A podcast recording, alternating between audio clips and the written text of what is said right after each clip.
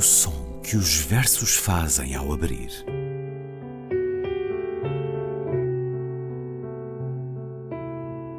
Se leio um livro e ele torna o meu corpo tão frio que fogo nenhum o pode aquecer, sei que isso é poesia.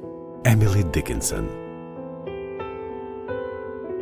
Com Ana Luísa Amaral e Luís Caetano.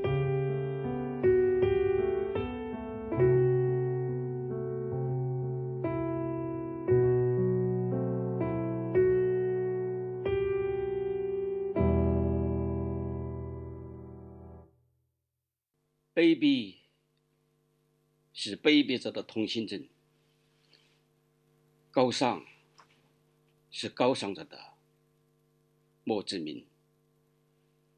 看吧，在那镀金的天空中，飘满了死者弯曲的倒影。冰川期过去了，为什么到处都是冰凌？好望角发现了。为什么死海里千帆相近？我来到这个世界，只带着纸、绳索和声音，为了在审判之前宣读那些被判决的声音，告诉你吧，世界，我不相信。纵使你脚下有一千名挑战者，就把我当做第一千零一名。我不相信天是蓝的，我不相信雷的回声，我不相信梦是假的，我不相信事物报应。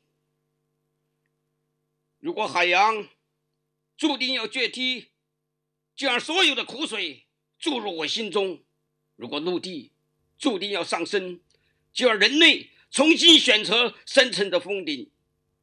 新的转机和闪闪的星斗正缀满没有遮拦的天空，那是五千年的象形文字，那是未来人们凝视的眼睛。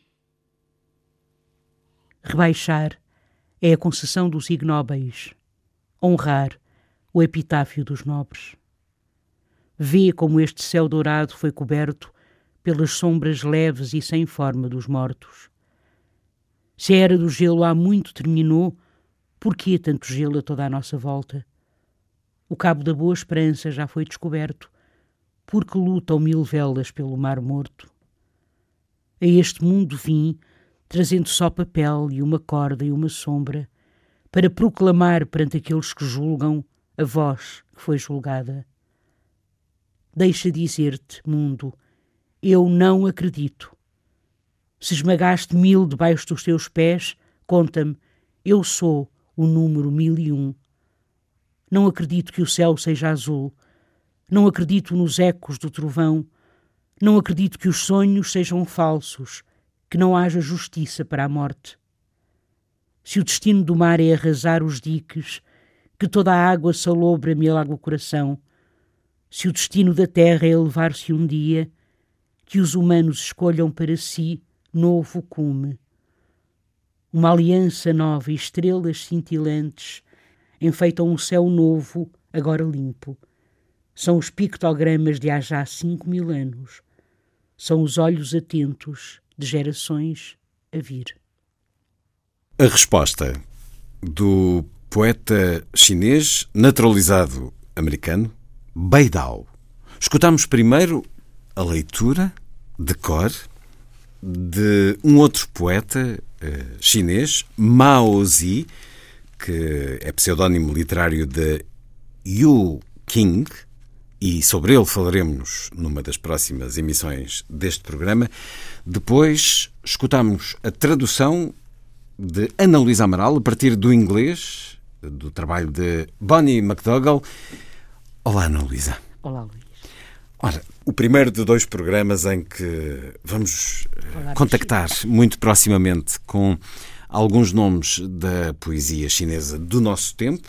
Começamos por Beidao, que é um pseudónimo literário também, de Zhao Shenkai, professor na Universidade de Hong Kong. Nasceu em Pequim a 2 de agosto de 1949. Beidao significa a Ilha do Norte. Creio que foi um pseudónimo sugerido por outros por ele ser do Norte e por ele ser de uma personalidade muito solitária. Ora, já vamos falar um pouco mais de Beidal. Antes de justificar que temos estes dois programas, porque a Ana Luísa Amaral participou no Festival Noites de Poesia de Hong Kong, em décima edição, há poucos dias. Um festival que teve lugar em Hong Kong, nestes dias agitados da antiga colónia britânica, mas passou também por Macau, cujos 20 anos da entrega à China estamos também a comemorar, e passou pela cidade chinesa de Xiamen. E é um festival fundado por Beidao, Uh, foi ele que a convidou. Beidao, que tem uma daquelas histórias tremendas, e no caso da China, e falando de um homem nascido em 49, as vidas nunca são muito lineares. Beidao pertenceu à Guarda Vermelha na sua juventude naquele tempo em que na China se desconsideravam as escolas e alguns jovens, eh, enfim, se até em Portugal, até o nosso ex-presidente da Comissão Europeia se entusiasmou com as ideias maoístas, pois eh, também Baidao e milhões de outros eh, se juntaram nesse movimento de jovens que levavam o pensamento de Mao um pouco por toda a China. Todos cumpriam deveres eh, patrióticos na sociedade. Beidal trabalhou na construção civil durante década e meia, creio. Todos eles eh, tomavam o livro vermelho do presidente Mao como Bíblia. Em 1976, Beidal esteve no incidente de Tiananmen e este incidente tem muito a ver com o poema que acabámos de escutar, a resposta. Tiananmen, todos nós pensamos sempre na mais recente tragédia, no mais recente crime, massacre de eh, junho de 1989, quando os estudantes em protesto pacífico já durante várias semanas foram massacrados e nas ruas em redor muitos, eh, julga-se que milhares de pessoas foram assassinadas, mas este, este incidente de Tiananmen foi em 1976, a 5 de abril, após a morte do primeiro-ministro Zhou Enlai, foi primeiro-ministro durante 25 anos, o chamado Grupo dos Quatro, de que fazia parte a mulher de Mao Tse-tung, Mao Tse-tung que estava muito doente nessa altura, e Madame Mao e os outros três impediram que as cerimónias fúnebres fossem extensas, fossem aquilo que o povo desejava. E acusaram também Deng Xiaoping de incentivar os protestos. Retiraram todas as marcas das celebrações fúnebres de Zhou Enlai, houve protestos nas ruas e a resposta foi, uma vez mais, profundamente violenta. E é sobre isso que nos fala este poema de Beidao.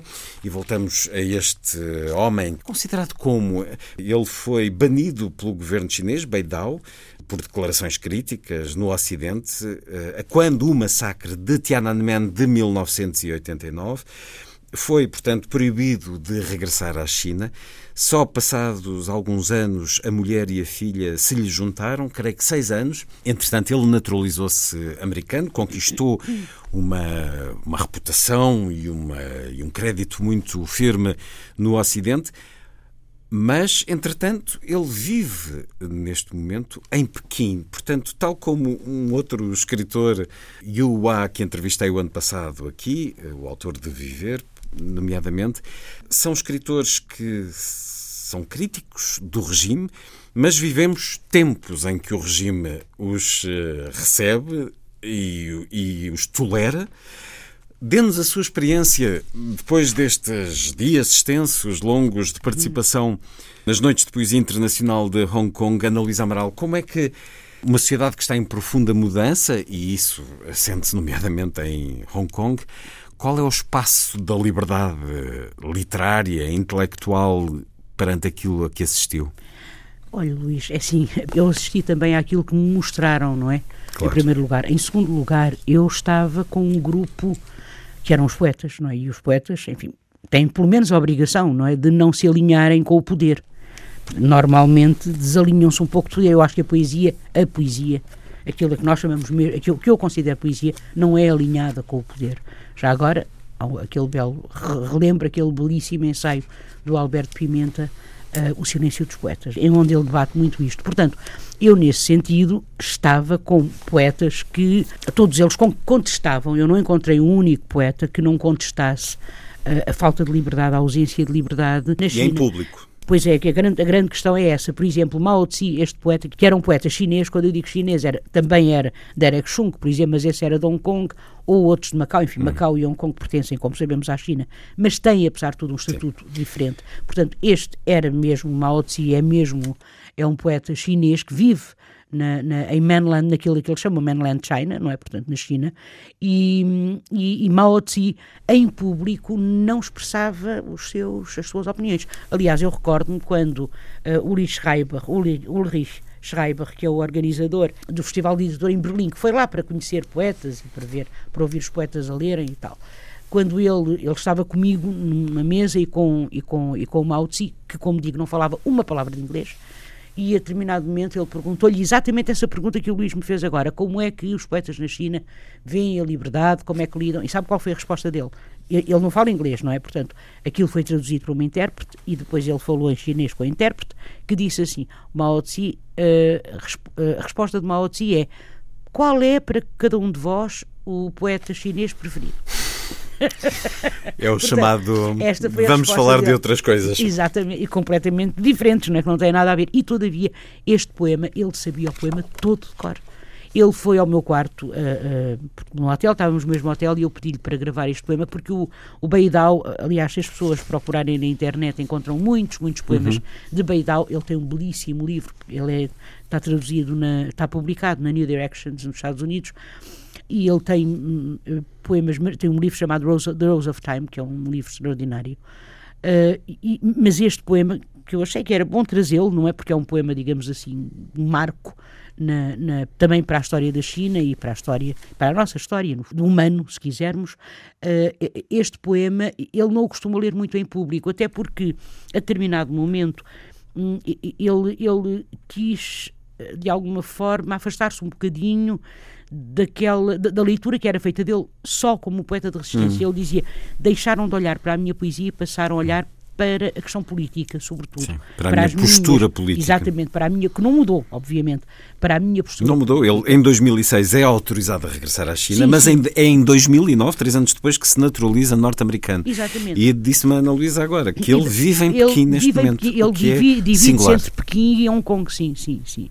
Ele pertence àquele grupo, isto aprendi lá também, não é? E depois andei a ler, obviamente, ele fundou uma revista que, que, que em, nos anos 70 que passa a ser o, o, uma revista muito importante para aquilo que se chamou um grupo, os, eram os poetas nebulosos. O que é que isto queria dizer? Uhum. Digamos que nas ditaduras, sobretudo, nós sabemos também, não é?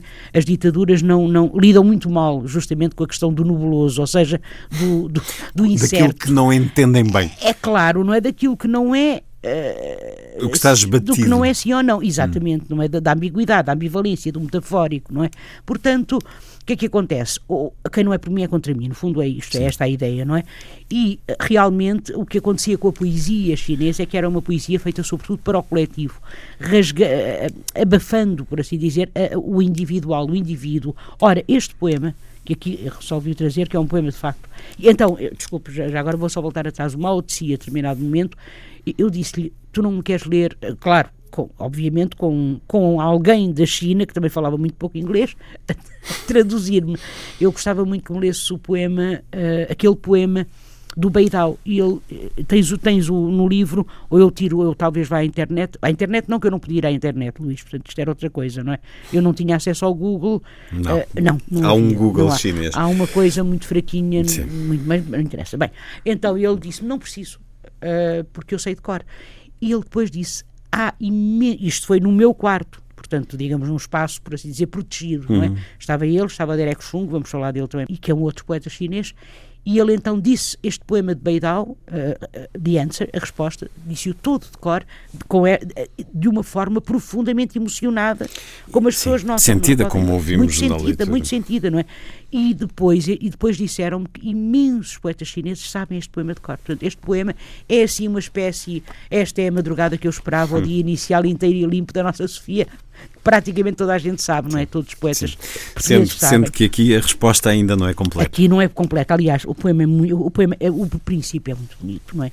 Rebaixar é a concessão dos ignóbeis, honrar o epitáfio dos nobres. Este início é extraordinário. E, e o que eu acho, quando eu falava na questão do individual e do coletivo, é que quando a determinado momento se lê no poema, na quarta estrofe, deixa dizer-te mundo, eu não acredito, e depois aquela declaração se esmagaste mil debaixo dos seus pés, conta-me, eu sou o número mil e um, não é? Hum. Esta, esta postura, de alguma forma, esta, esta uh, sacrificial, mas também não é, de uma imensa dignidade, eu não me calo. Uh, eu resisto e depois não acredito que o céu é azul. Ora, que o céu é azul é uma uh, é uma é evidência, digamos assim, não é? E eu acho que esta é a desobediência levada às últimas consequências. É não acreditar até, até, até mesmo naquilo que é evidente. Dito de outra forma, o que é que era preciso? Acreditar cegamente, fielmente nas ordens do partido. Não contestar o partido, não contestar uh, uh, Mao Tse-tung. E, portanto, e, e, esta estrofe, sobretudo esta estrofe, é uma estrofe de, de extraordinária. Eu lembro muito bem que depois todos eles me diziam assim, os, os chineses falavam inglês. I don't believe the sky is blue. É tão lindo, não é? É tão lindo. portanto, eles encantam-os esta, esta, esta, e é de facto muito bonito, não é? Não acredito que o céu seja azul, não acredito no século de trovão, quer dizer, é claro que é claro que. É uma que, postura de rebeldia? De rebeldia, exatamente. Isto não quer dizer que Beidal uh, uh, perfilhasse a, ideologia capitalista ou as ideologias ocidentais. Claro. Nada disso, não é? Porque uh, Zhou Enlai, portanto, o, o, o, grupo ligado a ele ligado a Zhou Enlai, Zhou Enlai era considerado um homem muito digno, íntegro, digamos assim, e era esta integridade que eles queriam realmente honrar quando lhe quiseram prestar homenagem com coroas, com estandartes, com poemas, com cartazes, com flores, com tudo isso, não é? E, e então esta, esta multidão reúne-se lá e descobriu que tudo aquilo que eles tinham levado para lá, que eram os poemas, as flores, tudo aquilo tinha, tinha sido, retirado, retirado, pela polícia, não é? Removido pela polícia. Então, são 100 mil pessoas que forçam a entrada em prédios do governo que cercam a praça e depois são presas, enviadas para campos de reeducação, etc. É curioso porque Beidal estava na altura a trabalhar como eletricista quando, quando da morte de, de Joan Lai. De Joan Lai, exatamente. E veio e escreveu este poema, e este poema realmente tornou-se assim o grito de resistência, digamos, da, da, da, da China, não é? Como é que as gerações a vir podem olhar para trás? É uma espécie do anjo da história também, não é?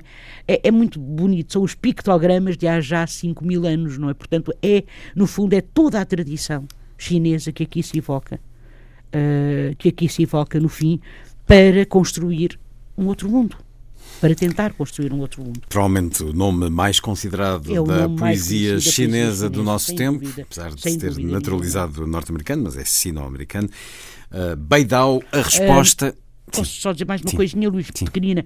É que uh, há um livro que eu depois até, eu, eu tinha comigo, de resto, e o Luís, se calhar, também tem e leu, que é Cisnes Selvagens. Sim, claro, entrevistei a Yung Shang sobre ele. E é, uh, uh, e é, e de facto, quem lê Cisnes Selvagens acho que percebe um bocadinho, eu também li, não é? Claro, e ela escreveu depois também a biografia do Presidente Mao e pois, vários outros é? livros pois, é? um que nos levam foi... para este contexto histórico. Pois, social, o que foi, não é o que foi isto, não é? Beidau, a resposta que nos chega também desta sua experiência no Festival Noites de Poesia de Hong Kong, Festival Internacional em décima edição. Quero perguntar-lhe mais algumas coisas sobre essa experiência, mas vamos fazê-lo no próximo programa porque este já vai longo e porque no próximo programa temos então a poesia de Derek Chong e de Mao Zi, Mao Zi que escutámos na leitura do poema de Beidao. Vamos uh, conhecer um pouco melhor a poesia chinesa contemporânea. Ana Luísa, até para a semana. Até para a semana, Luís.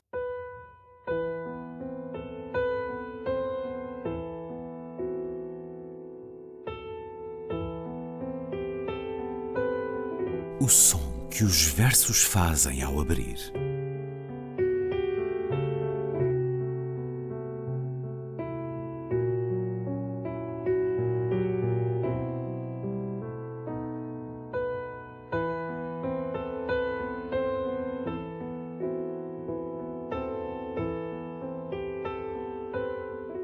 Com Ana Luísa Amaral e Luís Caetano.